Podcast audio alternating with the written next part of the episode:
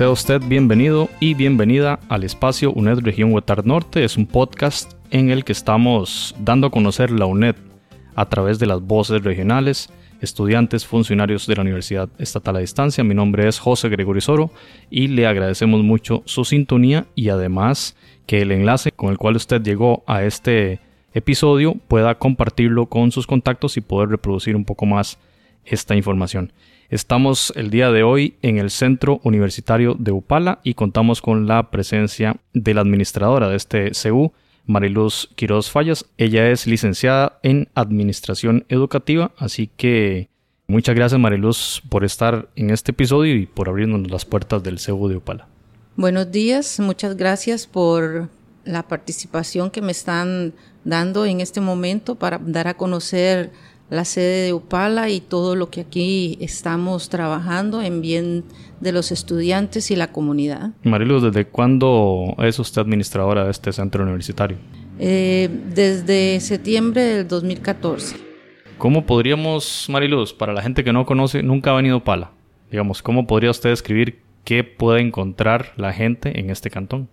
Bueno, además de gente maravillosa, eh, paz, tranquilidad, una zona totalmente verde, no es tan lluvioso, a pesar de eso, siempre se mantiene verde, es totalmente rural, pero con la ventaja de que en lo que es en el cantón de Upala se encuentran todos los servicios, todos los bancos, no hay tanta necesidad de tener que irse a la GAM para hacer trámites y ya está, se está impulsando lo que es el turismo también para que la gente pueda venirnos a visitar y que sepan que aquí pueden encontrar todo lo que necesiten. Es una zona donde, bueno, podemos encontrar, como usted dice, la institucionalidad, especialmente aquí en, el casco central, en el distrito de, de, Upala, pero también una zona muy bella en parajes naturales, ¿verdad? Tal vez un poquito la descripción en la parte productiva y agrícola que puede encontrar la gente cuando conoce Upala. Tenemos muchas plantaciones eh, este, en piña, en naranja. Bueno, toda la vida nos hemos reconocido como sembradores de productos básicos como frijol, arroz, maíz.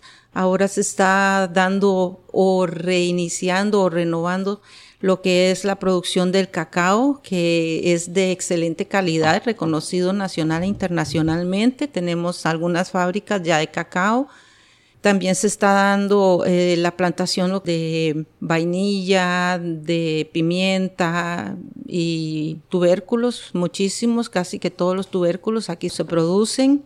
Y ahora el cantón tiene la ventaja de que está este, llevando su producción al, ¿cómo se llama este que se abrió en Liberia? Sí, al, mercado agropecuario al mercado agropecuario de Liberia. Mariluz, bueno, y, además se trata de un cantón fronterizo, ¿verdad? Entonces, frontera con Nicaragua y hacia el sur limita con los cantones guanacastecos, ¿verdad? Porque le divide los volcanes Rincón de la Vieja, Miravalles, ¿verdad? Cañas, Bagaces, Liberia y La Cruz. Son limítrofes. Todos limitan con Upala. Con Upala, además de Guatuso. Esta sede este, cubre ese cantón, ¿verdad? totalmente el cantón de Guatuso. Además de los chiles, que también es un cantón limítrofe con Upala, y pues eh, entre Guatuso, Upala y los chiles conforman el territorio norte-norte, recién conformado de acuerdo a la ley INDER. Un poco para poner en contexto, ¿verdad? El, ¿Dónde está ubicado este centro? Entonces, Mariluz, tal vez hablemos un poquito de historia de este CU, en qué año surge y si siempre está acá. En este momento estamos acá junto al, CTP, al Colegio Técnico Profesional de Upala. No sé, Marilos, que nos cuente un poquito la ubicación y, la historia de este CEU. Bueno, en lo que es en mayo de 1981, varios estudiantes que viajaban hasta Cañas, ¿verdad? Que dicho sea de paso, en aquellos entonces salir a Cañas era de muchas horas, no había una buena carretera era sumamente complicado para ellos, lo que los llevó a solicitarle a la universidad que se abriera un centro universitario aquí en Upala, gestión que se hizo por medio del señor Orman Jiménez Alpizar, que era un estudiante de honor del centro universitario de, Cañas. Eh, ya para junio, esto entró en conversaciones en las altas autoridades de la universidad y para julio de 1981 ya se estaba haciendo la primer matrícula en Upala. en esos entonces, las personas que estaban a cargo de las sedes eran personas que no recibirían ninguna remuneración, pero sí eran muy responsables e identificadas con la institución. Para el año 1982, después de haber tenido a cargo varias personas, porque eran estudiantes que conseguían trabajo y tenían que trasladarse, eh, se le dio la posibilidad o la oportunidad a don Máximo Ruiz de asumir el rol de encargado de la sede. Por algunos años él estuvo a Donoren, ¿verdad? Hasta que ya este, se acordó darles un salario a los encargados de los centros y desde 1982 eh, don Máximo estuvo administrando esta sede hasta el 2014 que la asume mi persona. Esta sede estuvo en diferentes lugares apoyado ya sea por el MAC, por la municipalidad, les dieron una oficinita hasta que este don Máximo Ruiz en acuerdo con el Colegio Técnico Profesional, se nos donó eh, un espacio donde se hizo una construcción de 100 metros cuadrados que es donde hemos estado desde 1994 a la fecha. Ahora en este momento estamos esperando que gracias al empréstito del AMI se va a construir un edificio en la propiedad que nos donó el colegio de 5.000 metros cuadrados, donde vamos a tener las este, instalaciones administrativas. Se va a contar con eh, dos laboratorios de ciencias, una sala de videoconferencias, una biblioteca completa con CESI y computadoras, laboratorio portátil, gracias al proyecto de AMI. Y las instalaciones en las que estamos en este momento, si Dios quiere, nos ayuda, vamos a remodelarlas y vamos a lograr convertirlas en tres aulas multifuncionales, porque el estudiantado que esta universidad ha tenido ha ido creciendo constantemente en el tiempo en que se inició, que quizás este fueron muy poquitos estudiantes, eh, siempre se sostuvo, siempre la gente siguió matriculando, nunca mermó, ¿verdad? Ya desde hace unos 20 años de 100 estudiantes no bajó. Hace aproximadamente unos 6 años el estudiantado ya subió a 200 estudiantes y a la fecha contamos con más de 600 estudiantes matriculados, tanto en ordinaria como en semestrales, o sea, en cursos ya para finalizar. Muy bien, Marilos. Bueno, eso lo del proyecto del edificio realmente es, eh, en virtud de ese crecimiento poblacional, una muy, muy buena noticia, muy grata noticia para la universidad y por supuesto para el cantón. El contar con la única universidad pública con sede en este cantón de Upala es realmente una muy buena oportunidad para los y las jóvenes de este cantón. Y nada más un poquito para ilustrar lo que es actualmente este centro. Entonces, el edificio tiene como el laboratorio de cómputo, tiene la, la oficina o plataforma de servicios para el estudiantado, más las oficinas, digamos, de administrativos. Y cuenta con un aula aquí externa, ahora que es de reciente construcción. Sí, también se pensó en los estudiantes que viajan desde muy lejos, porque este es un centro que está en, en una región de una extensión muy grande, es el segundo cantón más grande de Alajuela después de San Carlos, lo que demanda que los estudiantes vienen de distancias lejísimas y para poder venir a hacer trabajos, a entregar trabajos y todas estas cosas, se necesitó de un espacio donde ellos puedan venir y traer sus alimentos, poder comer, poder hacer allí sus trabajos, este, se les presta equipo de cómputo para que puedan hacer sus trabajos virtuales, inclusive porque en la mayoría de las comunidades no tienen servicio ni de teléfono ni de internet, entonces ellos tienen que trasladarse hasta aquí a la sede para poder cumplir con sus obligaciones académicas. Y la idea también es en función del transporte que disponen estos, estos jóvenes, ¿no? Bueno, se me explicará mejor cómo es el tema del traslado para estas personas hasta acá. Exactamente, en las comunidades y en los pueblos vecinos eh, normalmente sale un bus en la mañana y regresa en la tarde. Entonces ellos tienen que aprovechar para salir en el bus que viene en la mañanita, trabajan durante todo el día aquí y en el bus que regresa en la tarde es en el que pueden ellos regresar a sus comunidades. Entonces por eso ellos tienen que traer sus alimentos y aquí se les proporciona este, un microondas para que lo calienten, un refrigerador para que lo mantengan este, fresco y no se les vaya a dañar y espacios donde ellos se puedan sentar y poder comer cómodamente. ¿En las tutorías dónde se realizan, Mariluz? Esa es la gran ventaja que tenemos de estar exactamente a la par del Colegio Técnico Profesional de Upala, porque tenemos un acuerdo o un convenio con el colegio donde nosotros podemos utilizar el fin de semana eh, las aulas del colegio para poder realizar allí lo que son las tutorías y los exámenes que siempre son en fin de semana, ¿verdad? Cuando ya hay tutorías entre semana, entonces utilizamos ese espacio multiservicio mientras logramos hacer las tres aulas que tenemos este, planeado hacer en este edificio. Bueno, esa es otra de las características que tiene la UNED prácticamente en toda la región, quizá en todo el país, de esa articulación con otras instituciones que le permiten si hay necesidad de más espacio para estudiantes, para tutorías, esa articulación permite entonces conseguir esos espacios y la verdad que es una, una muy buena opción que ofrece la UNED. Eh, Mariluz, hablando un poco de esas comunidades donde viven los estudiantes, ¿qué podemos hablar de ellas? ¿Cuáles podemos nombrar? Y un poco hablar de ellas para conocerlas, ¿verdad? Eh, Canalete, etcétera. Usted nos habla un poquito de los, de los pueblos desde donde vienen estudiantes a este centro universitario. Bueno, nos vienen estudiantes desde Dos Ríos, Birmania, que están aproximadamente a una hora, hora y media, dos horas en bus para acá.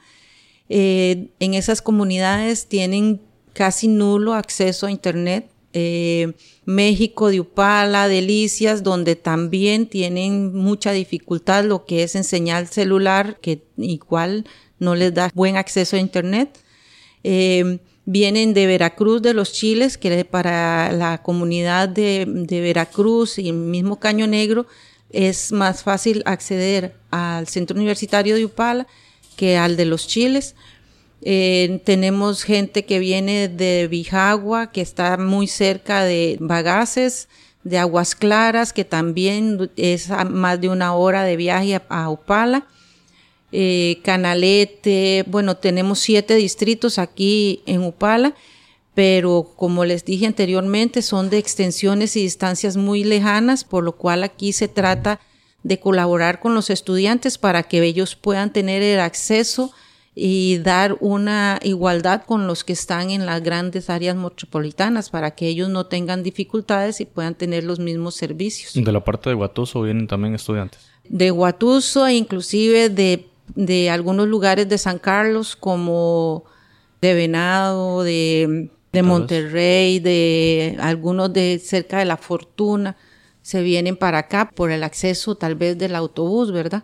Hablamos un poquito de las carreras, ¿verdad? Porque obviamente la UNED tiene una amplia oferta de carreras, pero de los 600 o más estudiantes que están en el centro universitario, ¿cuáles son las tendencias? ¿Qué carreras están eh, llevando los estudiantes? Bueno, por muchos años la gran mayoría se inclinaba por educación.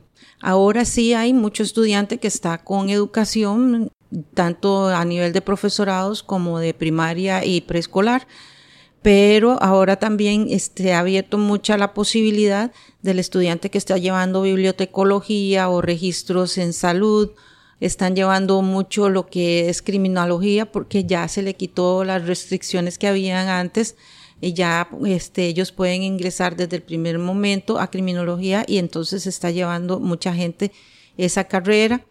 Eh, ven tal vez la opción y está comenzando aquí, quizás por la misma dificultad del Internet, está iniciando lo que es el ingreso a lo que son carreras de ingenierías informáticas.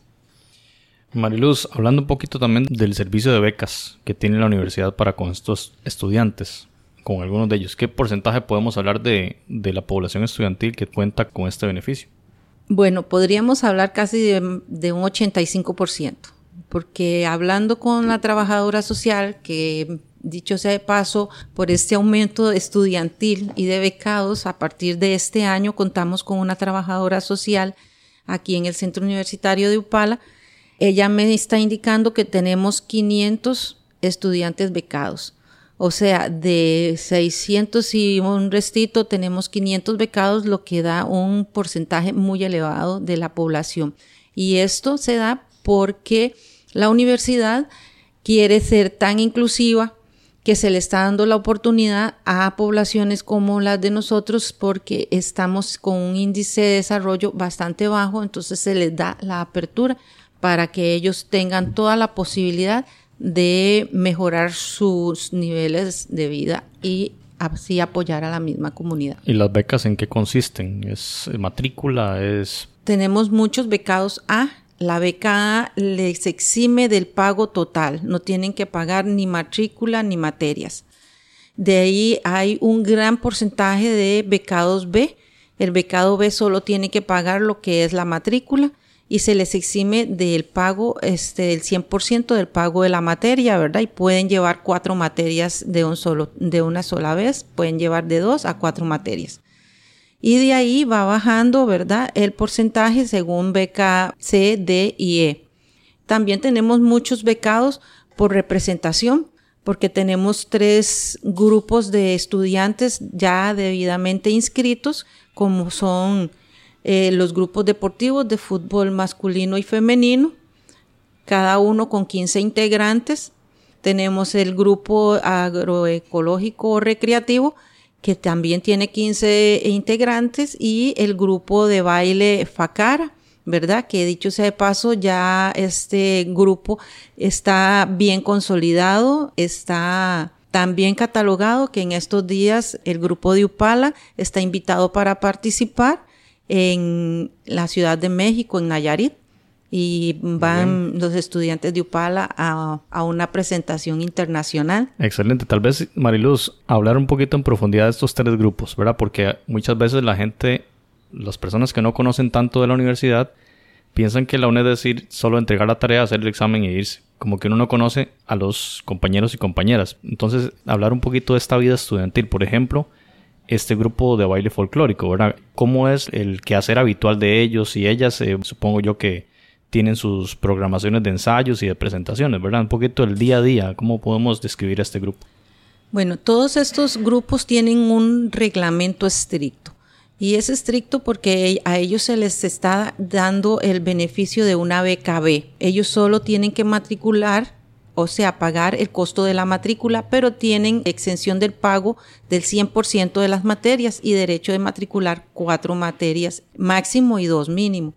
Estos estudiantes tienen que presentarse y hacer 60 horas de entrenamiento, ya sea en el equipo de fútbol, tienen que hacer 60 horas por cuatrimestre de entrenamiento, que el grupo de baile tienen que hacer 60 horas de práctica y el grupo recreativo tienen que trabajar también 60 horas y ellos tienen que tener un horario, tienen que venir, participar, pero la ventaja de que ellos estén en estos grupos es que se identifican, tienen una pertinencia increíble con la UNED, son estudiantes unedianos de corazón, ellos este, hacen una familiaridad, se ayudan entre sí, no solo en lo que es las cosas de los grupos, sino que en, en apoyo académico, porque algunos van en unos niveles más adelantados que otros, entonces se apoyan, se hacen más que compañeros, se hacen como una familia entre sí y con nosotros también, ¿verdad? Entonces les da mucha pertinencia de institucional.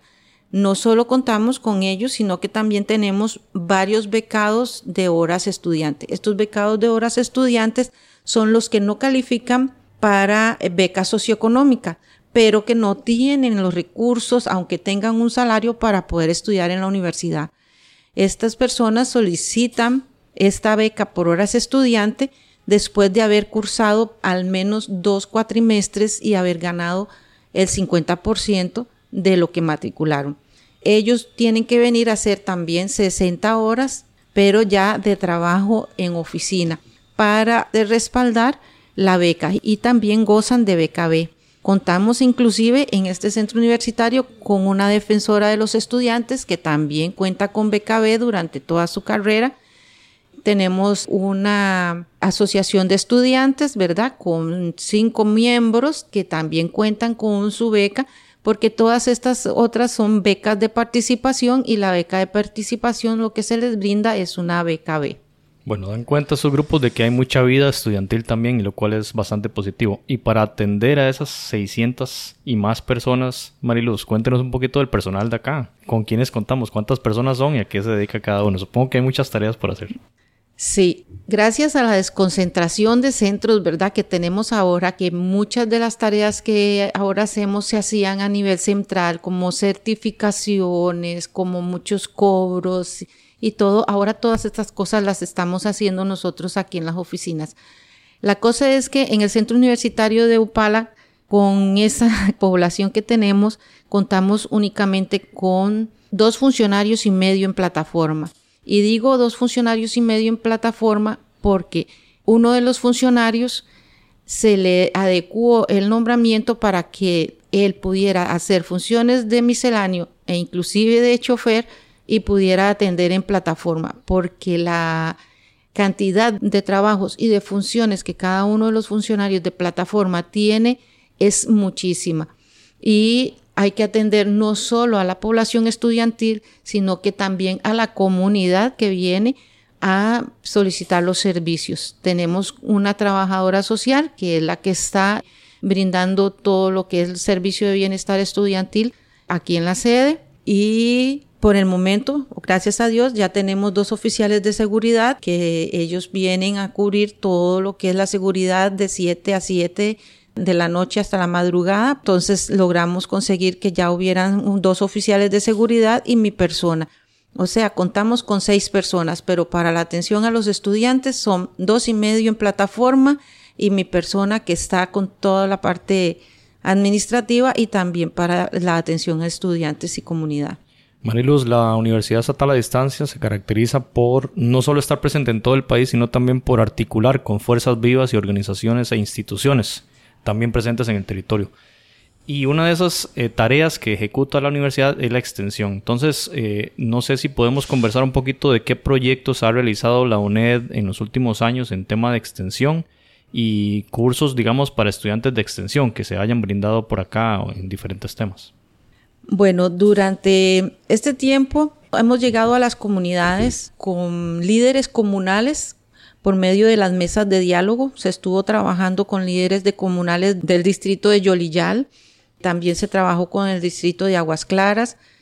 Durante tres años estuvimos con ellos, se les colaboró muchísimo para que ellos pudieran hacer y elaborar, trabajar y superar sus cantones por medio de todos los cursos y talleres que recibieron por medio del, trabajo este de, mesas de diálogo. Luego, este, con la compañera Yesenia, que es licenciada en Administración y Dondelio, estuvimos trabajando con un proyecto ah, en las comunidades de, de Dos Ríos, de San José de Upala, se comenzó con Canalete, para fortalecer agrupaciones que así lo solicitaron para poderse inscribir y eh, realizar proyectos para el INDER para poder salir adelante ellos como grupo.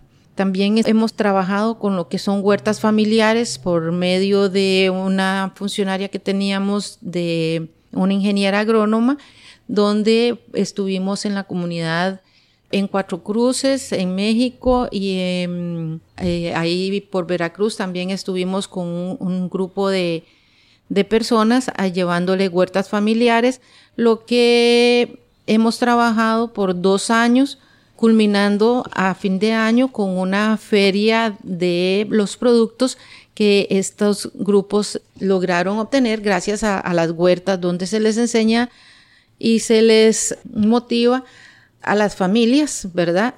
A reutilizar los recursos que tienen, ya sea para riego, para hacer sus pequeñas huertas, para los abonos, eh, muchos insumos para que ellos no tengan que gastar en insumos teniendo ellos en sus casas la materia prima para poder sacar adelante sus pequeñas huertas familiares. Mariluz, ¿y cuál es la relación que tiene la UNED acá en la sede de Opala con otras instituciones? Si participa de algunos espacios de articulación, si se gestionan cosas en conjunto con el Estado o empresa privada.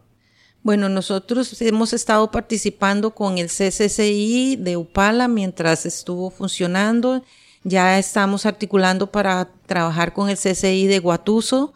Eh, somos parte, miembro de la Comisión Municipal de Emergencia, inclusive la compañera de plataforma es la secretaria de la Comisión Municipal de Emergencia Eh, yo estoy como parte de la academia en el Consejo Territorial, ¿verdad? Del territorio este, Huatuso, Upala, Los Chiles y en las comisiones que se forman a nivel institucional normalmente estamos participando activamente. Mariluz, ahora que usted hablaba del tema de emergencias, aquí pasó algo muy fuerte que fue el huracán Otto y hubo una afectación enorme en, este cantón, quizá el más afectado de todo el país con el huracán Otto. Tal vez un poquito mencionar el papel de la UNED tras esa emergencia, porque sabemos que fue muy importante. Sí, yo tengo, bueno, mi teoría de que el huracán Otto hizo que el resto del pueblo que no sabía que la UNED estaba en Upala se dieran cuenta que nosotros estábamos aquí porque llegamos hasta el último rincón de este cantón a llevarles alimento a todos y cada uno de los 300 estudiantes que teníamos matriculados y a sus comunidades cuando nos dijeron que la Comisión Municipal de Emergencias no había podido llegar a sus comunidades, nosotros conseguimos sus diarios para poderles colaborar con lo que necesitaban. Estuvimos aquí presente eh, para apoyarles en lo que fue la academia que se suspendió. Hasta el año siguiente se, se le dio seguimiento a, a lo que fue el curso lectivo, ¿verdad? Y se les dio todo el apoyo que el estudiantado necesitó hasta que terminó el año, ¿verdad? Hasta el, hasta el 18 de diciembre que se cerró. Eso hizo que según eh, lo que nosotros teníamos pensado por la pérdida que hubo, que fue tan generalizada en el cantón, donde hubo pérdida tanto para la gente pudiente como para la gente no pudiente, pensamos que la matrícula se nos iba a bajar un montón, pero el apoyo que la universidad dio en todas las comunidades lo que hizo fue que la matrícula del Centro Universitario de Upala, en lugar de bajar, nos subió 100 estudiantes para el primer cuatrimestre del 2017, que fue el cuatrimestre inmediato siguiente del huracán Otto. Entonces, eso nos, nos puso a nosotros en el centro de la comunidad, dando también a conocerse tanto nacional como en los últimos rincones de los pueblos, ¿verdad? Mariluz, ante todos estos cambios y lo que se viene con el edificio, ¿cómo visualiza usted el Centro Universitario Pala de aquí a, dos, tres años? ¿Qué puede suceder? Bueno, vamos o esperamos, ¿verdad? Que la población estudiantil va a aumentar. Eso es un hecho. Va a aumentar, no podría este, especular hasta qué cantidad.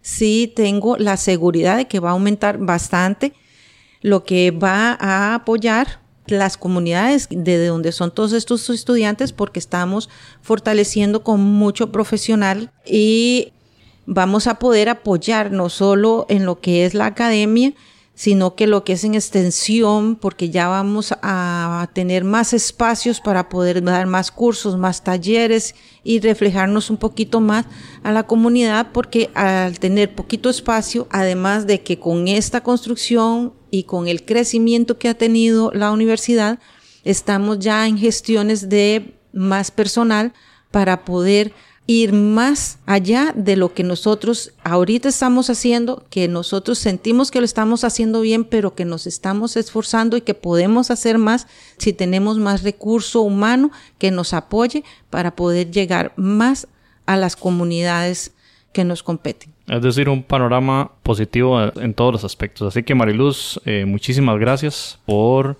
abrirnos la puerta de este CDU de Upala y por también contarnos toda esta experiencia tan maravillosa de este centro universitario.